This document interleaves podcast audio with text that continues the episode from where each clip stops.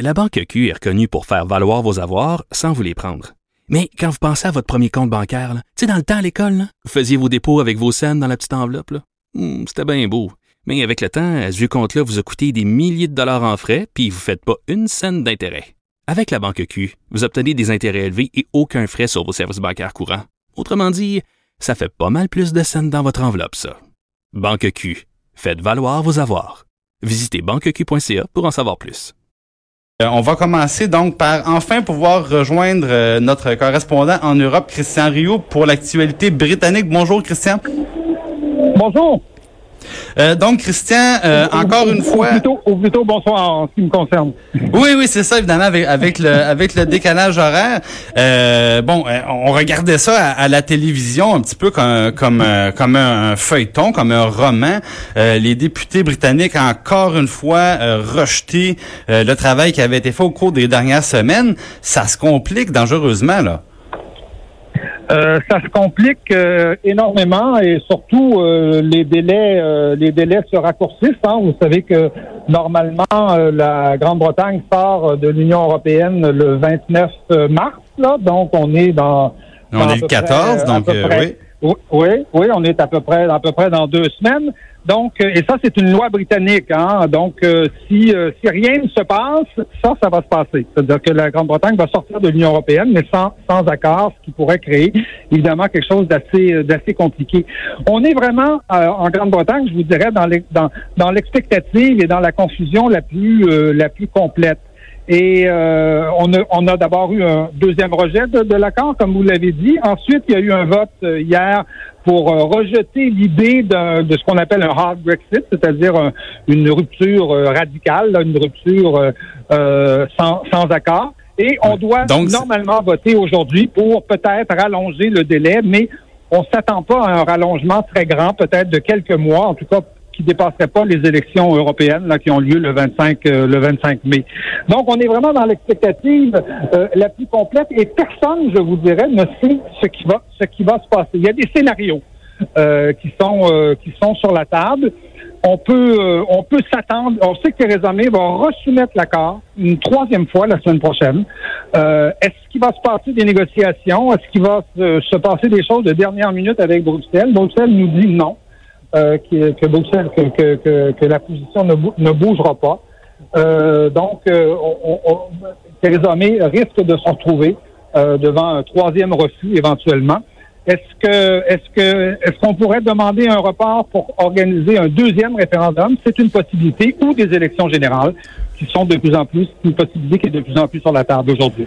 Ouais, euh, pour régler une crise politique de cette ampleur-là, c'est peut-être à un moment donné la, seule solution qui va s'imposer. Parce que peut-être, Christian, si vous pouvez nous expliquer un peu ce qu'on appelle le Brexit dur, qu'est-ce que ça voudrait dire concrètement? Ben, le Brexit dur, ça voudrait dire qu'on suspend euh, le marché, euh, le marché commun, le marché unique européen, les accords euh, tous les accords commerciaux européens qui permettent aux produits de, de circuler euh, librement et qu'on se retrouve, euh, que la Grande-Bretagne se retrouve à peu près comme pourrait se retrouver, je sais pas moi, le Nicaragua ou, n'importe quel, même pas le Canada, parce que le Canada a un accord avec l'Union européenne, mais n'importe quel pays qui a aucun accord commercial avec avec l'Union européenne. Ça voudrait dire qu'on se retrouverait sous le régime du du de, de, du, de l'Organisation mondiale du commerce qui euh, prévoit un certain nombre de tarifs, pas nécessairement élevés, mais qui quand même prévoit un certain nombre de tarifs. Et surtout, c'est des, vous savez, l'Union européenne, c'est des centaines, c'est des milliers d'accords commerciaux. Donc, les conséquences, on peut difficilement les prévoir. On sait que dans certains domaines, ça ne sera pas on, a peut-être un peu exagéré, qu'il y aurait une pénurie de médicaments. Ce genre de choses-là, je pense, ne se produiront pas. Mais des petites entreprises pourraient demain matin se retrouver avec des tarifs de 18, de 18 sur, les, sur des produits qu'ils utilisent. Les gens ne le savent même pas, même s'il y a eu quand même une certaine préparation de fait. Donc, ce serait un scénario que tout le monde veut éviter. L'Union européenne fait semblant que euh, elle serait prête à, elle serait prête à, à, à se rendre jusque-là, mais ça serait très dur aussi pour l'Union européenne, pas seulement pour la Grande-Bretagne, très dur pour la France, surtout qu'on sait qu'il y a un ralentissement économique aujourd'hui, euh, aujourd'hui dans le, dans le, en Europe. Bon, en même temps, bon, le, premier, le premier référendum euh, a, été euh, mémorable, évidemment, a, laissé quelques euh, quelques cicatrices. Mais là, ce qu'on me dit, c'est que c'est tout chaud. Là, là, une vingtaine de minutes, les députés britanniques ont rejeté la possibilité d'un second référendum. On me donne, on donne, on me donne le, résultat là, 85 députés pour, 334 contre. Donc, encore une fois, une porte qui se referme. Oui, je dirais que cette porte-là c'est peut-être aussi bien qu'elle se referme, parce que bon, la perspective d'un, second référendum, c'est peut-être la perspective la plus, euh, je dirais, la plus dramatique pour les euh, pour les pour les Britanniques. vous savez, la, Grande-Bretagne, c'est le plus vieux parlement du monde. tous les députés, il y a deux ans, se sont engagés sur l'honneur à respecter le vote solennel, solennellement des, des, des Britanniques lors du référendum il y a deux ans et refaire voter les référendums euh, les, Britanniques dans un second référendum, ça serait vraiment, je dirais, un affront, euh, un, déni, un déni de démocratie. Et il y a déjà, déjà dans, dans, les journaux britanniques des dizaines de lettres sur, ce, sur cette question-là. Et je pense que la démocratie britannique aurait de la misère à s'en relever. On a fait ça. L'Union européenne a l'habitude de faire ça. Vous savez, elle a fait ça avec l'Irlande, elle a fait ça avec des petits pays, mais faire ça avec une grande démocratie comme comme la Grande-Bretagne, je pense que ça serait euh, un coup très, très, très, très dur pour, euh, pour la démocratie britannique. Le scénario, à mon avis, qui est peut-être le plus probable, c'est des élections. C'est celui éventuellement d'une démission de Theresa May et euh, de, de, nouvelles élections. Vous savez que Theresa May gouverne avec un gouvernement minoritaire. D'ailleurs, c'est ce qui explique un peu la confusion actuelle. Hein. Elle est, son gouvernement dépend de, de, quelques élus d'Irlande du Nord qui, eux, se sont opposés à toutes les formes d'entente, là, jusqu'à maintenant. Donc, euh, et Theresa May a essuyé des votes, euh, des votes, euh, des, échecs devant la Chambre que aucun premier ministre britannique n'a essuyé. les, experts, les experts en Grande-Bretagne parlent de, de, de, de, Chamberlain comme, comme le dernier qui avait essuyé des votes de ce, de ce niveau-là, et encore pas autant. Donc, pense qu'il est de plus en plus possible, en du moins la position de Theresa May est de plus en plus affaiblie, il est de plus en plus possible que Theresa May euh, démissionne à un moment donné. On ne sait pas exactement quand ça pourrait arriver et qu'on déclenche les élections.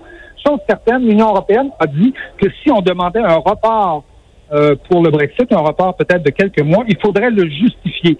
Et les élections, évidemment, ça serait une des raisons qui pourrait justifier un report, même si l'Union européenne, elle, préférait un second référendum. Oui, et puis bon, et moi j'étais surpris de voir même le président américain, euh, je veux dire, quand, quand M. Trump parle de négociations qui se passent mal, et là, euh, il n'y a pas à dire, il s'y connaît en la matière. Donc même du côté américain, on dit ne, avoir de la, la difficulté un peu à, à, trouver une voie de passage qui pourrait être appuyée euh, par les, les, pays. Euh, donc vraiment, vraiment, c'est à, part la, la démission de Mme May, c'est difficile de voir autre chose. Oui. Une, une des, je pense, des explications fondamentales qui, qui permettent de comprendre la, la confusion extrême qui, de, de euh, qui, est, qui, est, devant nous, c'est, je pense, le fait aussi que euh, le Parlement aujourd'hui ne reflète pas exactement, euh, ne reflète pas ce que le, le, je dirais les opinions dans la population et certainement pas les opinions au moment du au moment du Brexit. Les Britanniques ont voté pour le Brexit, mais on sait qu'il y a une forte majorité au Parlement de gens qui préféreraient rester dans le dans, dans l'Union européenne. Donc les élus quelque part sont pas vraiment représentatifs de la population. Il y a il y a des groupes au Parlement, hein, des groupes qui veulent, euh, qui voudraient une sortie unilatérale. Il y a des groupes qui voudraient une entente, comme comme celle que, que Mme May euh, a négociée. Il y, a des, des groupes qui voudraient une meilleure entente, donc une deuxième entente. Et il y a des groupes qui veulent absolument rester dans l'Union européenne et qui sont prêts à faire n'importe quoi pour ne pas respecter le vote du, euh, du référendum d'il y a deux ans. Donc, vous voyez la complexité de la chose face à une Union, européenne où euh, où il n'y a pas de Parlement qui décide là. Il n'y a, pas de confusion. Il y a, il y a, des, fonctionnaires à Bruxelles qui, eux, négocient.